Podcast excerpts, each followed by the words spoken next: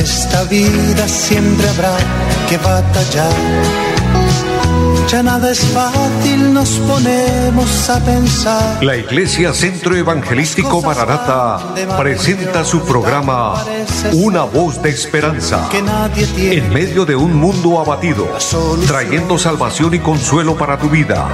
Con la dirección del pastor Hernando Fonseca. Bienvenidos. Volverá, volverá, Muy buenas tardes a todos, amables oyentes. Les saludo en el amor del Señor y les doy la bienvenida a este su programa, Una voz de esperanza.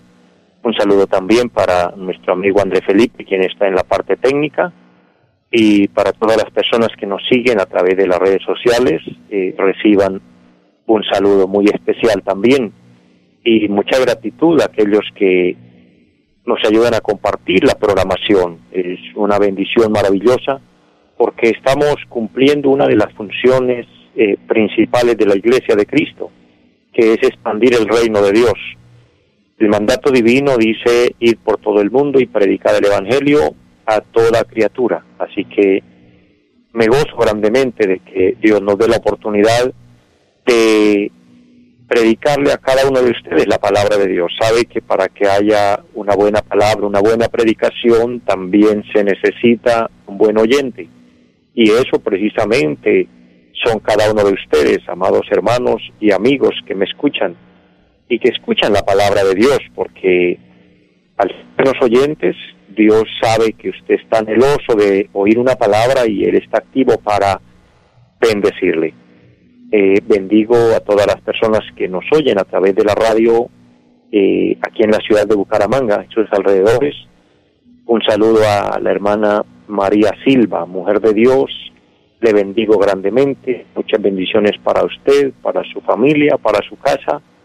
Y que las peticiones que usted tiene, el Señor le pueda dar respuesta.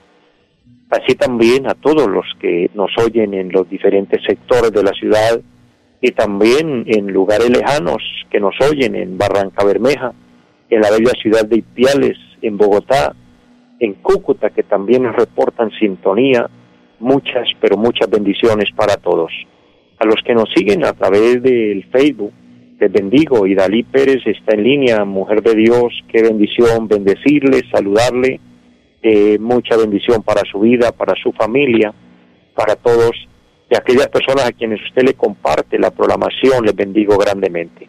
Los pastores, siervos de Dios que también eh, se unen al programa, eh, solo quiero decirles que sigamos adelante con Cristo, que sigamos anunciando la verdad de la palabra, sigamos creyendo en Dios, dependiendo de la voluntad del Señor y de esta manera esperando en sus promesas, confiando en que Dios estará con nosotros.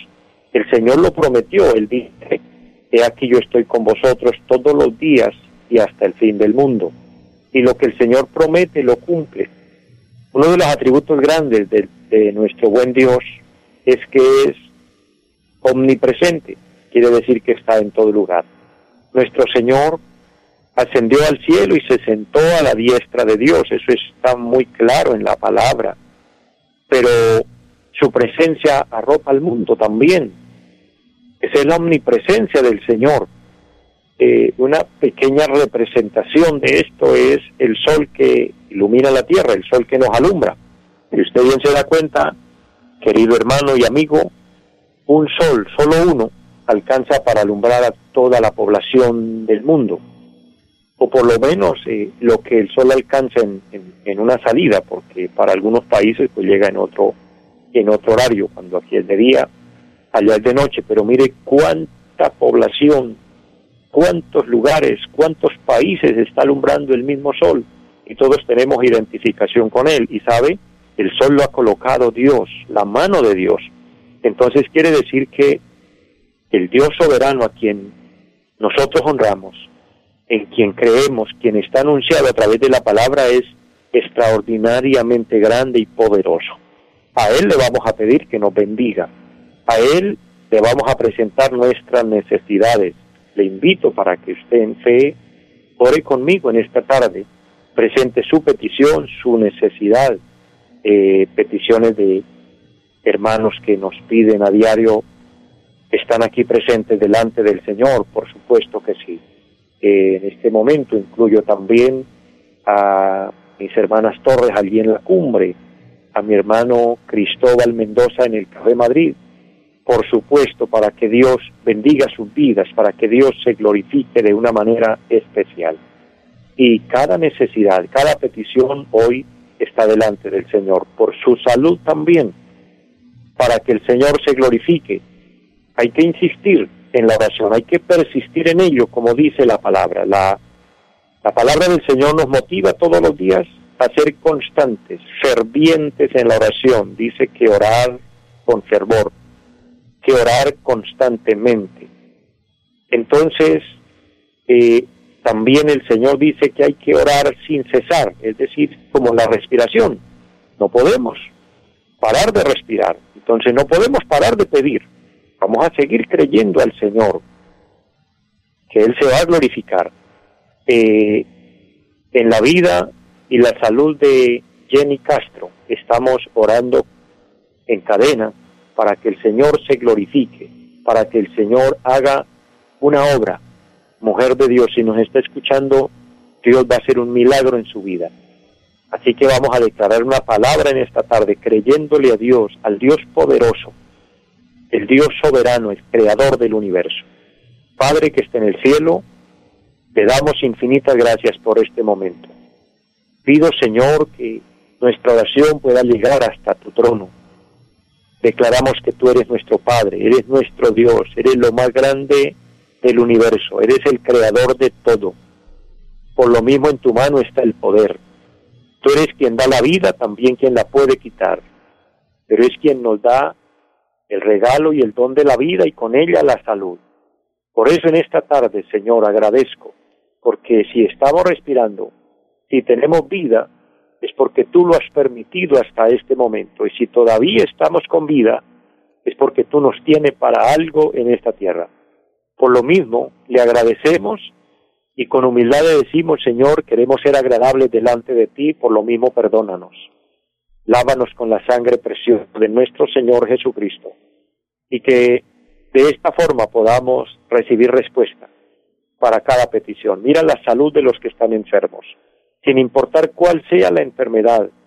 Declaramos que tú la llevaste en la cruz del Calvario y que por tu llaga fuimos curados y declaramos que en el nombre de Jesucristo de Nazaret las enfermedades son quitadas de los cuerpos ahora mismo, sin importar cuál sea el nombre de la enfermedad, sin importar cuál sea el diagnóstico médico. Hoy las enfermedades son cortadas por la fe en nuestro Señor Jesucristo, el que murió y resucitó y que hoy cobra vida en muchos corazones. Hoy en el nombre de Jesús, hoy muchos están recibiendo el toque divino Eterno Dios, glorifícate. Mira las necesidades de cada persona, las peticiones que cada uno tiene. Haz el milagro, Señor. Aquellas peticiones por sus familiares, por sus seres queridos, para que haya un cambio, una transformación, Señor. Pero aquellas peticiones también, Señor, para que haya provisión en la casa, en la familia. Suple, Dios, te lo pedimos en el nombre de Jesucristo confiando en tus promesas, confiando en tu palabra. Bendice también este programa radial, esta emisora, Eterno Señor, y los medios por los cuales el programa se realiza. Dios bendice de una manera sobrenatural. Y puestos en tus manos, creemos que el Espíritu Santo nos seguirá guiando en esta tarde, para la honra y la gloria del Señor y bendición de cada oyente. En el nombre de Jesús. Amén y amén. Amados, qué bueno es poder pedir a Dios su misericordia implorar su favor. Bendigo a mi hermana Eva Pacheco y le agradezco también por sus bendiciones y un saludo también especial a mi hermana Victoria Mantilla allá en la bella ciudad de Barranca Bermeja. Qué gozo saludarles, bendecirles y a todos en este momento recordarles que debemos estar alegres, contentos, porque el Señor está con nosotros. Tal vez usted no lo ve, a veces no vemos el obrar de Dios, pero Él está ahí con nosotros a nuestro lado. Él nunca nos ha dejado ni nos ha desamparado y no nos dejará en este momento. Por eso estamos agradecidos con Él. Y agradecidos que a la vez motivados esperándole, porque recuerden que el Señor vendrá en cualquier momento. Esa es la promesa de su palabra. Él dice que vendrá como ladrón en la noche. El ladrón no nos avisa cuándo va a venir. Y el Señor asoció esta realidad con su venida, cuando Él venga a llevarse su iglesia. Por eso es un gozo y una alegría. El apóstol San Pablo escribiendo a los tesalonicenses les decía, el Señor viene, en los unos a los otros, tengan confianza. Y de hecho, hay que reconocer una verdad de la que yo les hablo muy seguido y es que en esta tierra estamos de paso. Tarde o temprano, pero nos vamos a ir de este mundo. O sea, no vinimos a este mundo para quedarnos. En cambio, la eternidad, la misma palabra lo, lo, lo, define, eternidad, tiempo sin fin, vivir para siempre. Y eso es lo que vamos a obtener, pero con Dios, que vivamos con Dios y para Dios.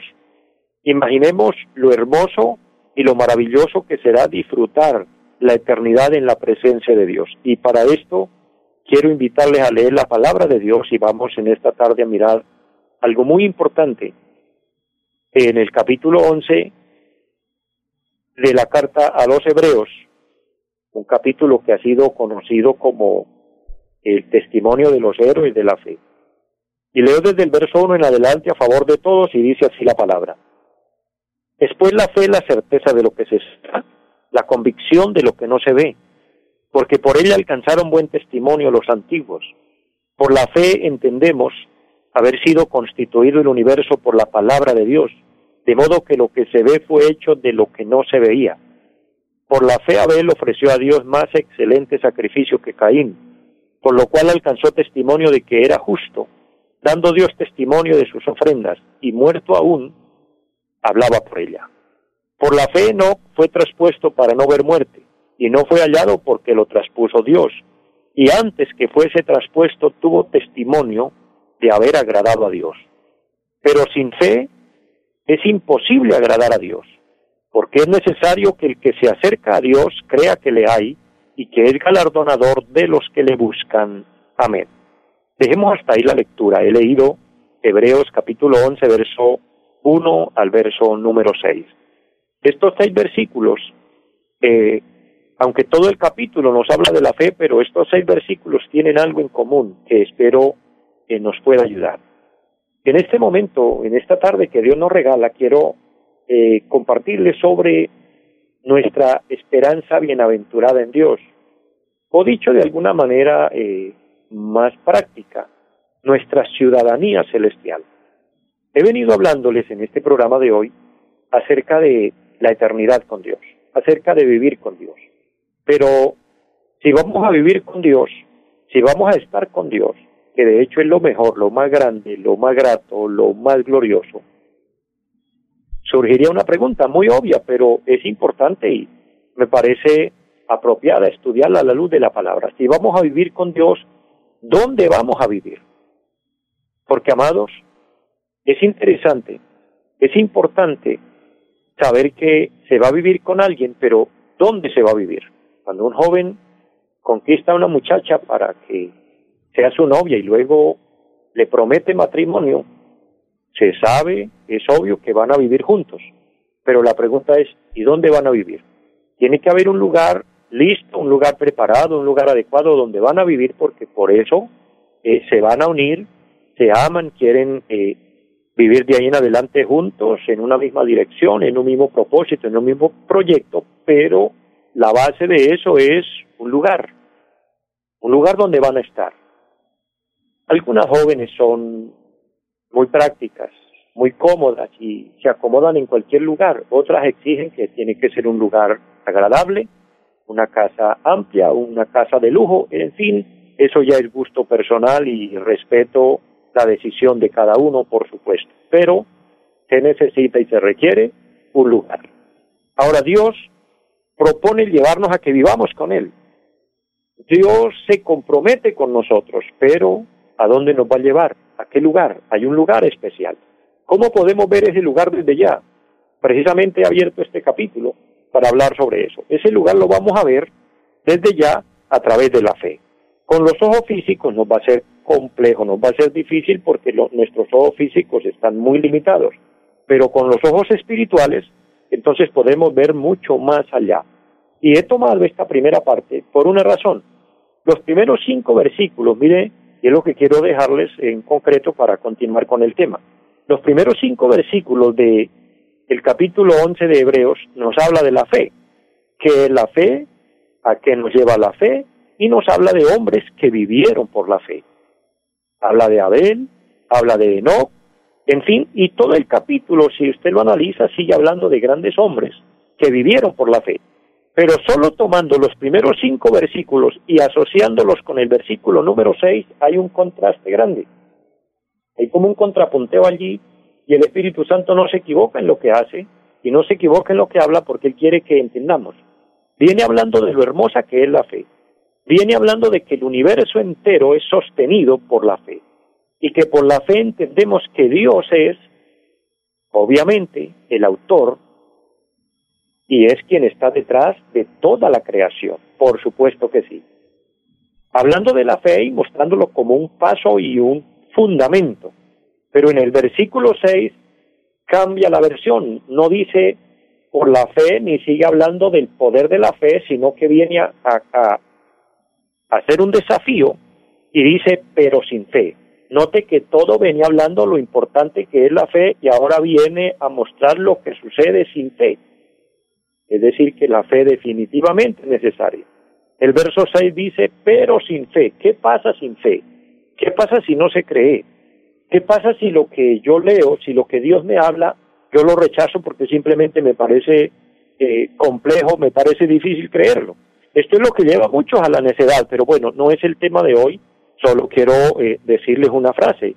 El salmista o el libro de los salmos dice el que dice que Dios no existe es un necio una necedad porque a Dios lo vemos por todas partes. Sin embargo, aunque tenemos esa certeza de que Dios es real, nos es interesante crecer en fe y tener fe, porque dice, sin fe es posible agradar a Dios. O sea, no solo se nos hace difícil, simplemente la puerta se cierra. Las cosas en Dios son de fe. Por eso, si hemos orado por usted, usted recibirá un milagro siempre y cuando usted pueda creer. Eso es fe, creer. Ah, pero es que yo no veo cambio. No importa, pero usted tiene que creer que Dios ya le sanó, que Dios ya se glorificó. No, pero es que la situación no cambia. No importa, pero usted en fe sigue creyendo que el milagro se va a efectuar, que el milagro se va a realizar. Querido hermano, querido amigo, le presento un ejemplo de los más elementales.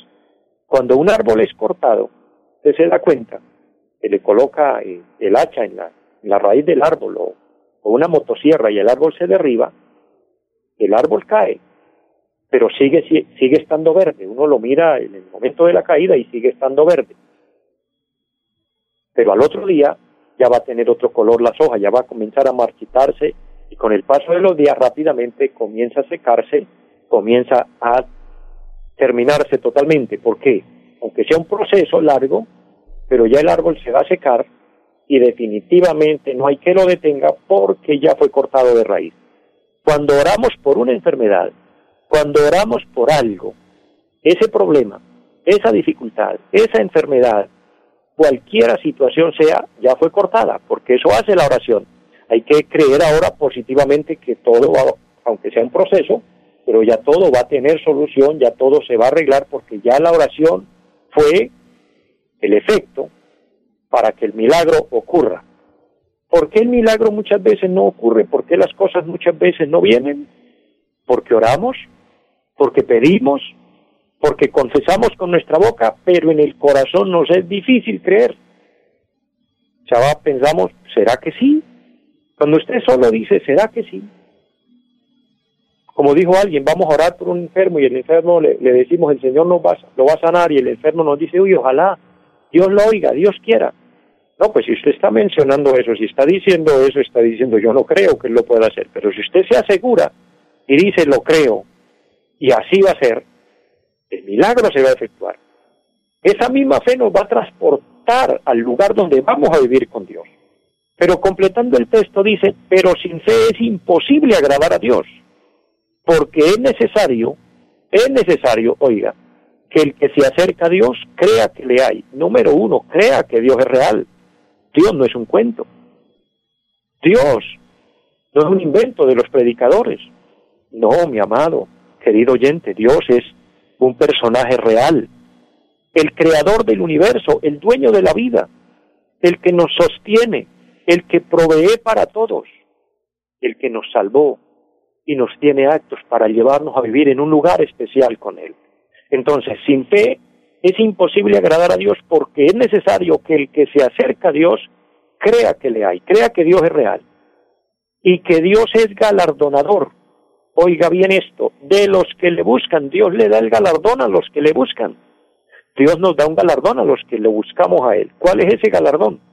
Que además de bendecirnos aquí, además de darnos salvación, perdón de pecados, ser lavados con la sangre de Cristo y ser sellados con el Espíritu Santo, porque es el proceso de la salvación y traer paz a nuestro corazón y traer tranquilidad y esperanza y gozo, nos promete venir a llevarnos y venir a llevarnos a un lugar especial hombres en el Antiguo Testamento vivieron convencidos de esa promesa, convencidos de esa palabra. Uno de ellos, Abraham. En este mismo capítulo lo vamos a ver rápidamente. Paso al capítulo 11, versículo 8 de Hebreos. Referente a Abraham dice la palabra, por la fe Abraham siendo llamado, obedeció para salir al lugar que había de recibir como herencia, y salió sin saber a dónde iba. Por la fe habitó como extranjero en la tierra prometida, como en tierra ajena, morando en tiendas con Isaac y Jacob, coherederos de la misma promesa, porque esperaban la ciudad que tiene fundamentos, cuyo arquitecto y constructor es Dios. Hago solo una referencia aquí para avanzar con el tema.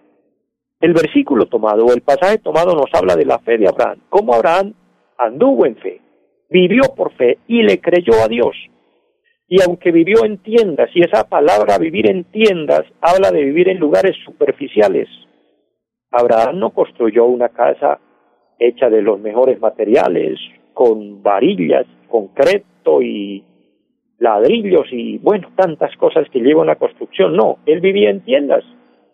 Para explicar más rápido y más práctico, una especie de carpa que él armaba, algo provisional, y luego Dios lo movía a otro lado. Y él le creía a Dios y confiaba en Dios, pero sabe, a él no lo preocupaba eso, a decir, ay, pero es que yo no tengo nada aquí en la tierra. ¿Sabe por qué no lo preocupaba? Porque él decía, yo vivo dependiendo de Dios y creyendo en Dios, que me espera algo grande cuando me vaya de aquí.